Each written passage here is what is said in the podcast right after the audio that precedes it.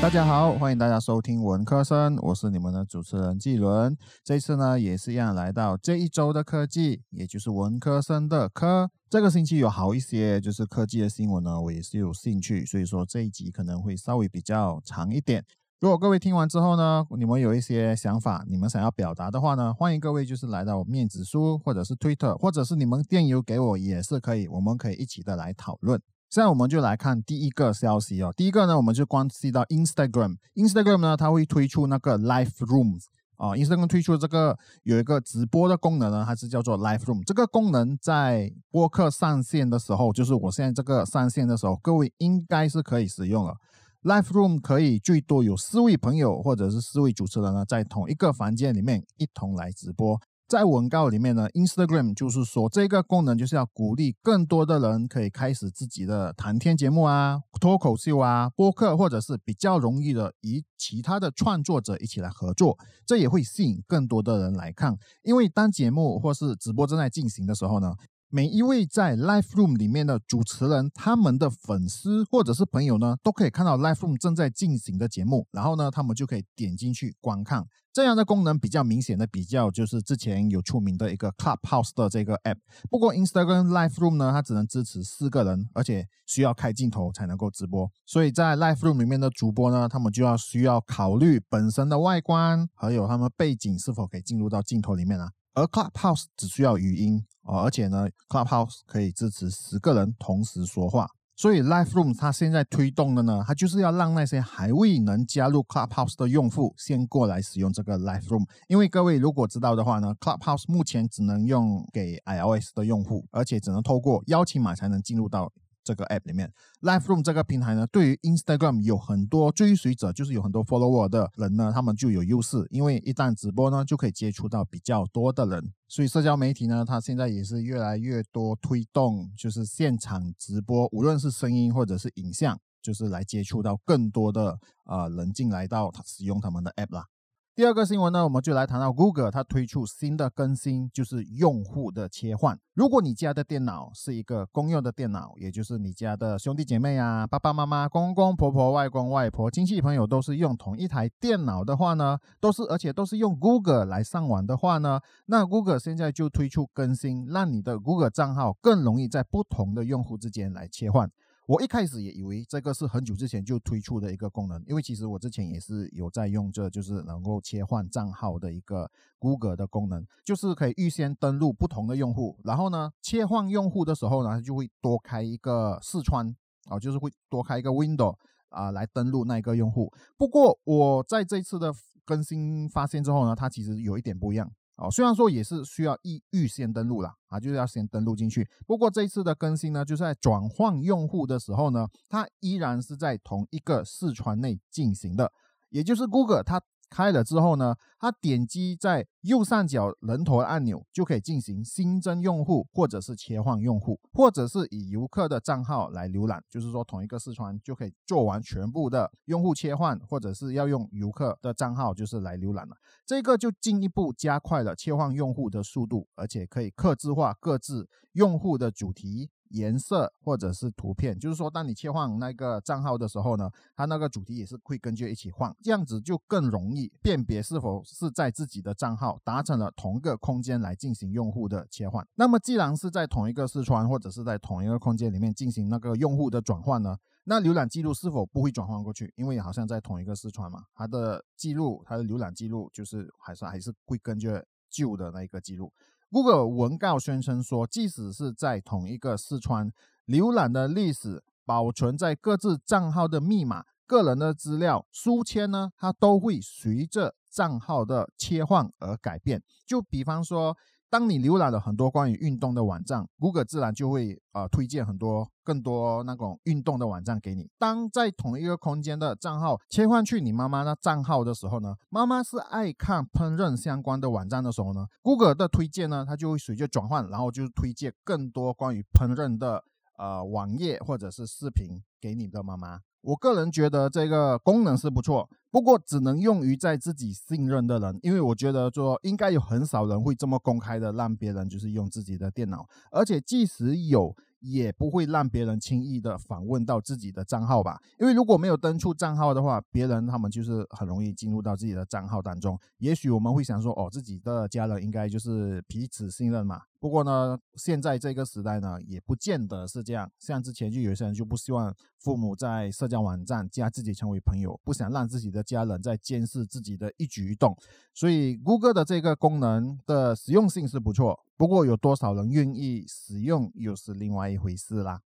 第三个新闻呢，也是一样关系到 Google。Google 呢，在这个星期，它就发出了文告，就是说它会限制更多的第三方 cookies 进入到用户的电脑。如果各位知道的话，cookie 就是那种小型的文本文件，像各位浏览网页的时候呢，它就会跳出说，哎，本网站啊会把 cookies 放入电脑。各位。当然，多数看到的这个呃，这个可能他跳出的四川的时候呢，他们你一样还是会让 cookie 进来，因为其实有时候那个网站也没有多余的选择让你来觉得讲说哦，我不要。啊，我们我们多数可能都会让 cookies 进来我们的电脑。Google 在二零二零年的时候，它其实也已经就是开始加入 Safari，就是苹果的浏览器和 Mozilla Firefox 火狐呢，就是不再让第三方的 cookies 进入到用户的电脑。不过他们当时应该就是还在就是研究和来要如何来限制这个 cookies 来进入。虽然说 cookies 它并不会对于用户造成呃有什么样的影响，不过这些 cookie 却是一个资料，让 Google 或者是其他的科技公司呢，他们就是作为广告的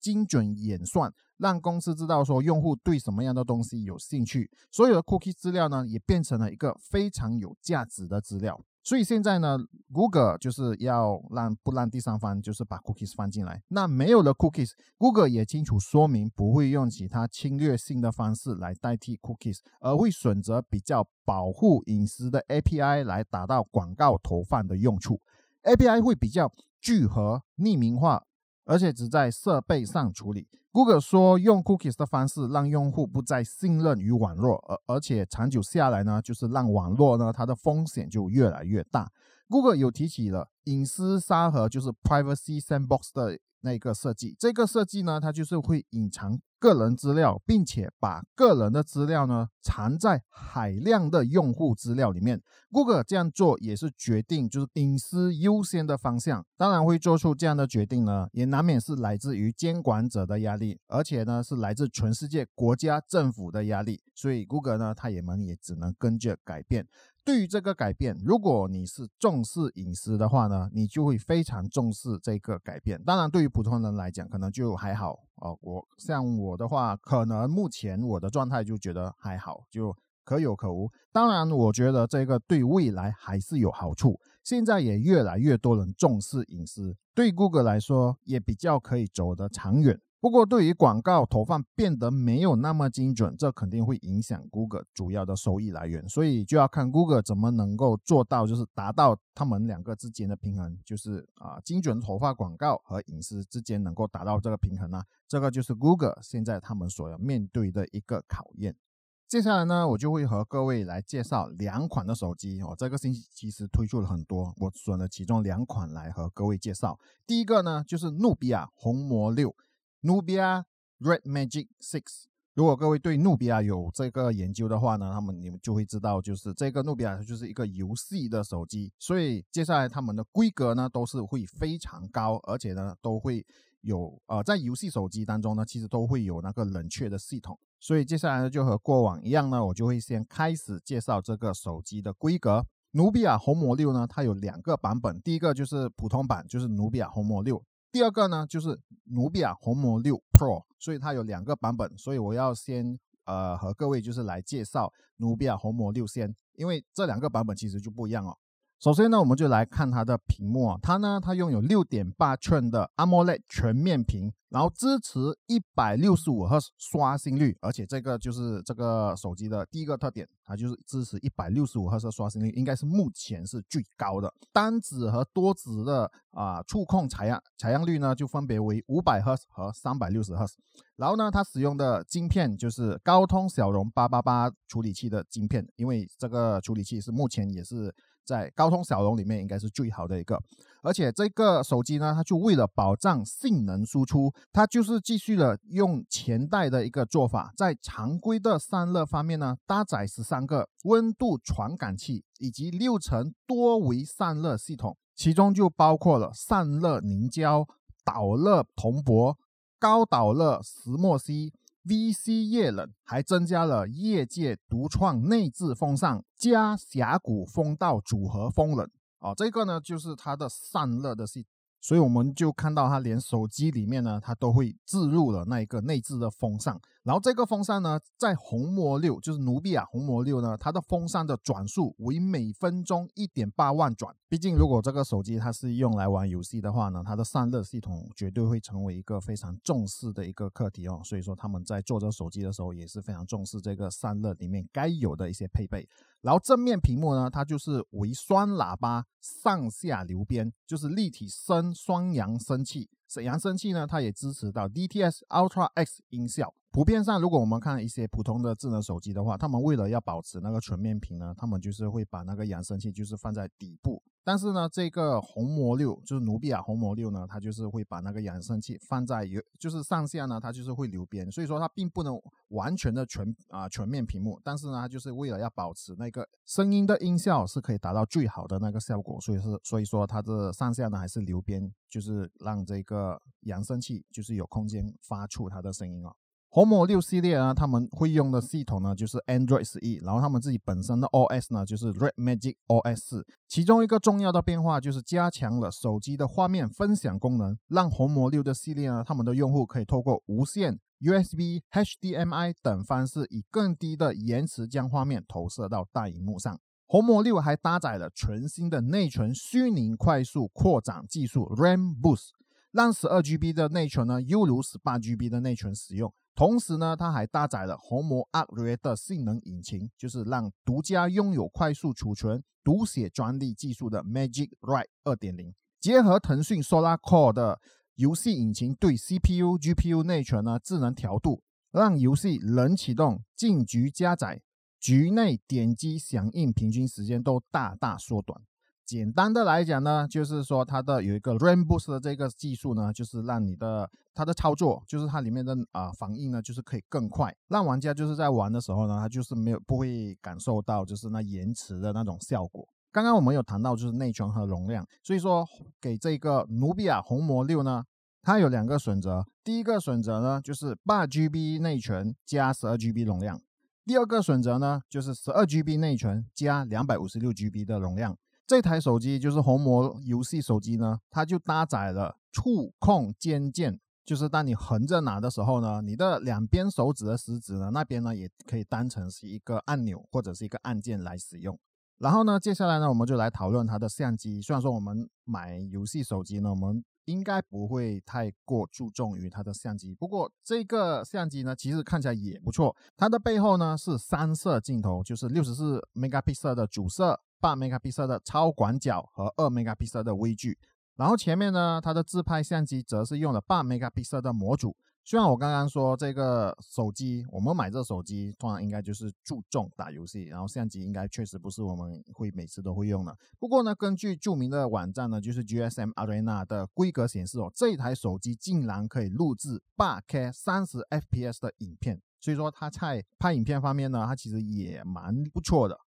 努比亚红魔六呢，它的电池容量是五零五零毫安时，就是五千五十的电池的容量，支持六十六瓦快充，支持 USB Type C 的接口，然后拥有三点五 mm 耳机孔，然后分别呢，它有两种颜色，第一个呢就是黑色，第二个呢是赛博霓虹，就是英文的话呢，它就是 Cyber Neon，所以它应该是那种。比较有变色的那一种。好，接下来呢，我们就来讲价钱啊。这么好的一个手机，因为我感觉上它的规格应该都说都是相当高的。然后它的呃售价是如何呢？然后我们来看，它有三个三个售价哦。第一个呢就是八加一二八 GB，这里的八呢就是指八内存，然后一百二十八 GB 的容量，它的价值呢就是三千七百九十九元，大概就是两千三的马币吧。然后第二个呢，就是十二加一百二十八 GB，它是四千零九十九元，大概就是两千六的马币吧。然后第三个呢，就是十二加二五六 GB，它就是四千三百九十九元，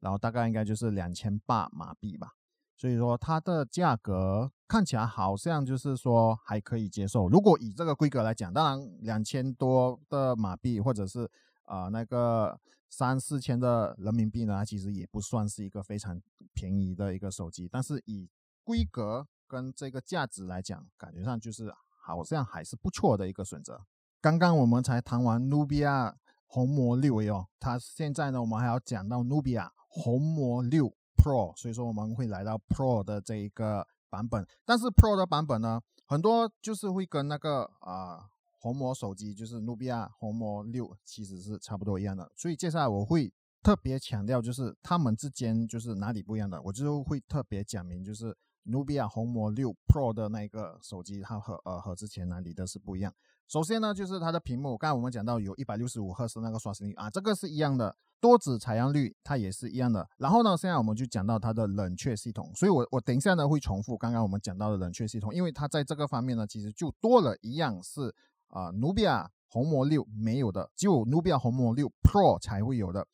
在就是常规的散热方面呢，它就刚刚有提到，就搭载了十三个温度传感器以及六层多维散热系统。这边呢，它是六层，我刚才提到是六层，就是努比亚红魔六呢，它是六层，但是努比亚红魔六 Pro 呢，它就多了一层，那多了一层的那个散热系统呢，就是 Pro 的版本呢，它会将背后中间的区域换成铝合金，以达到额外降低触感温度。啊，至少三度的散热效果，就是当我们在触碰我们的手机的时候，我们的手指不是会靠在那个手机的背后吗？它就是把它的材质变成了铝合金，然后这个铝合金呢，它可能就是比较没有那么会导热，所以呢，它就是让这部手机呢，就是呃比较容易就是散热，它的触感温度呢，它就会降低三度，来达到散热的效果啊。这个呢，就是它和红魔六不一样的地方。它就是这个是只有红魔六 Pro 才会有的那个效果，其他的方面呢，就像那晶片啊、相机呀啊，就比较一样。不过它的电池啊要注意哦，它的电池反而比红魔六就是比较低一点，Pro 的版本会比较低，就是只有四千五四千五百毫安。哦，红魔六的是五五零五零毫安，这个呢，红魔六 Pro 的版本呢是只有四五零零毫安，就四千五百毫安而已，它会比红魔六低一点。不过它的充电的速度比红魔六快，Pro 的会比红魔六快，它是一百二十瓦快充，就是说它能在呃五分钟之内它就充满五十八千的电量啊，这个是就是他们官方所讲的啦。所以说它的充电速度比较快，只是电池的容量比较低。然后其他呢，它的就一样，就是有 USB Type C 的接口，有那个耳机的接口。然后呢，它然后它的扬声器呢，它也是一样。然后接下来呢，我们就来讲它的内存和它的容量。红魔六 Pro 就是这个版本呢，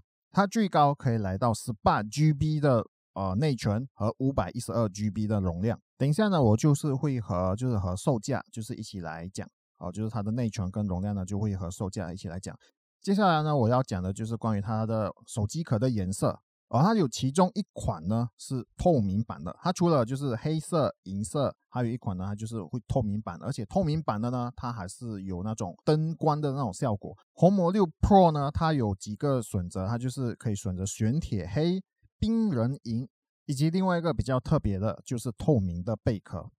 这种透明的呢，它就是特别定制的透明贝壳版。除了更具有科幻感和外观以外呢，内置的散热风扇还会有灯效。所以无论是外观的酷炫，还是内里性能，都是顶级的。所以接下来呢，我要讲它的售价。它总共有五种版本的售价，就是红魔六 Pro 呢，它总共有五种。第一个呢，就是十二加一二八 GB，它是四千三百九十九元，然后呢，大概马币就是两千八。第二个呢，就是十二加二五六 GB 呢，它就是四千七百九十九元，然后马币就是大概三千左右吧。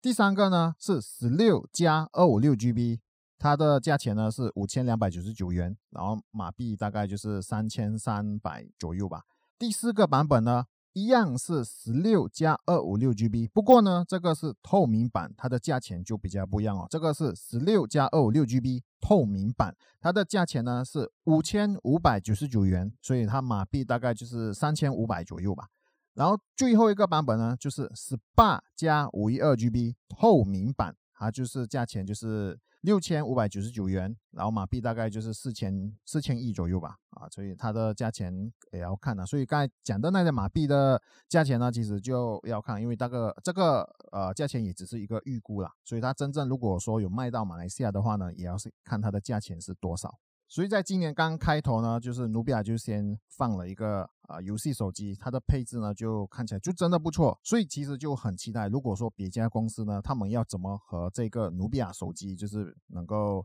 呃，能够竞争，他们推出的款式或或者是在他们的价钱方面呢，是不是能够做得更好？然后或者是在这个手机上面，是不是有更多的黑科技？哦，就这其实就很期待这样手机里面就是很有很那种不同不同的科技，或者是很不一样的科技，就在这个手机里面发生了。各位，如果刚刚听完那个努比亚手机，你觉得哇，那规格太高，那价钱太高，你觉得不适合你的话，那接下来呢，我就是要来和各位分享，就是那种平价的手机，就是比较便宜的啦，在它的规格上面，就就给我来讲就会比较普通一点，没有像刚才那个，还有上有很多的科技就在那个手机里面，所以接下来呢，我就要跟各位介绍的就是红米 Note 十。啊，红米 Note 十呢，它一样也是有两个版本，就是红米 Note 十和红米 Note 十 Pro 啊。这个呢，它是属于应该比较属于那种平价的手机。然后呢，就如往常一样，就是会先和各位来讲解它的规格配备是啊怎样子哦。所以一样的，我就是会分红米 Note 十跟红米 Note 十 Pro 两个版本来讲。